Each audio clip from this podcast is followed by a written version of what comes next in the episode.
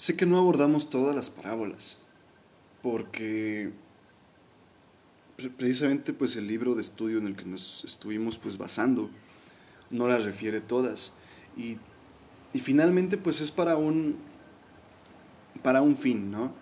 Es precisamente para comprender la temática y las cosas pues fundamentales que se nos enseñan a través de este, de este andar en Cristo. Y, y también es la importancia de ver el significado de que haya sido por medio de, de, un sentido narrativo, que quizás en algún momento haya sido como que hasta críptico, ¿no? Pero pues son muchas las maneras de verlo, muchas formas de, de tomarlo en cuenta para, para, todos nosotros, ¿no? Y bueno, la última parábola de este pequeño estudio que hemos estado haciendo a través de esta cuenta de podcast es acerca del juez injusto y la viuda, que está en Lucas 18 del 1 al 8 y dice así. También les refirió en Jesús una parábola sobre la necesidad de orar siempre y no desmayar, diciendo, había en una ciudad un juez que ni temía a Dios ni respetaba a hombre.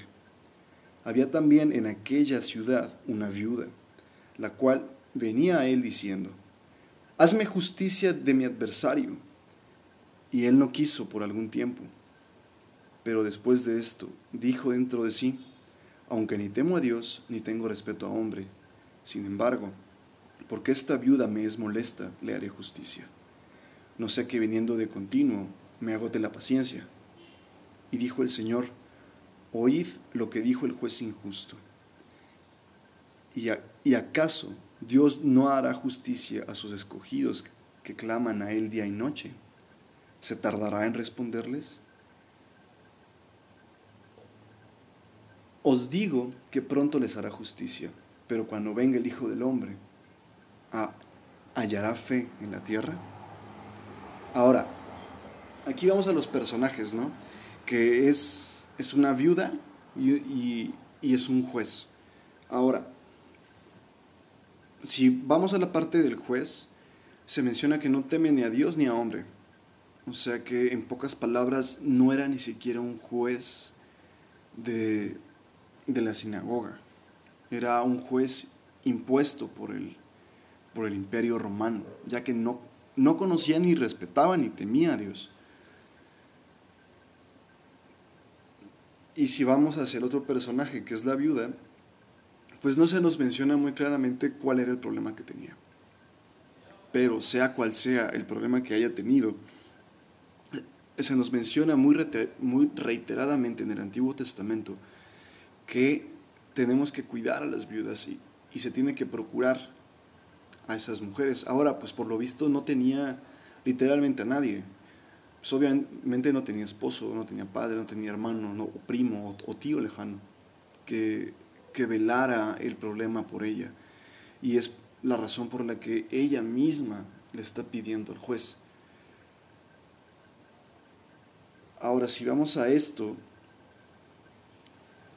que ya siendo un juez injusto, siendo una persona que no teme, que no tiene respeto en Dios o en algún otro ser humano, y le terminó cumpliendo, sea la razón por la que sea, o sea, le cumplió para que no lo, no lo siguiera molestando, pero le terminó cumpliendo.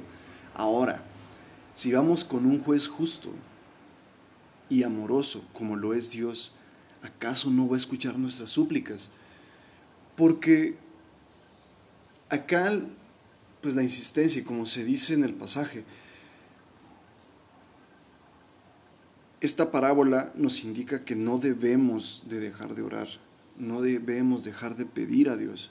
Y obviamente es pedirle a Dios con prudencia, con amor y obviamente con un conocimiento de lo que queremos, sabiendo que no es capricho, que no es algo que, que queremos simplemente porque se nos antojó, porque a final de cuentas, si Dios responde o no responde a esa oración, va a ser fundamentado en,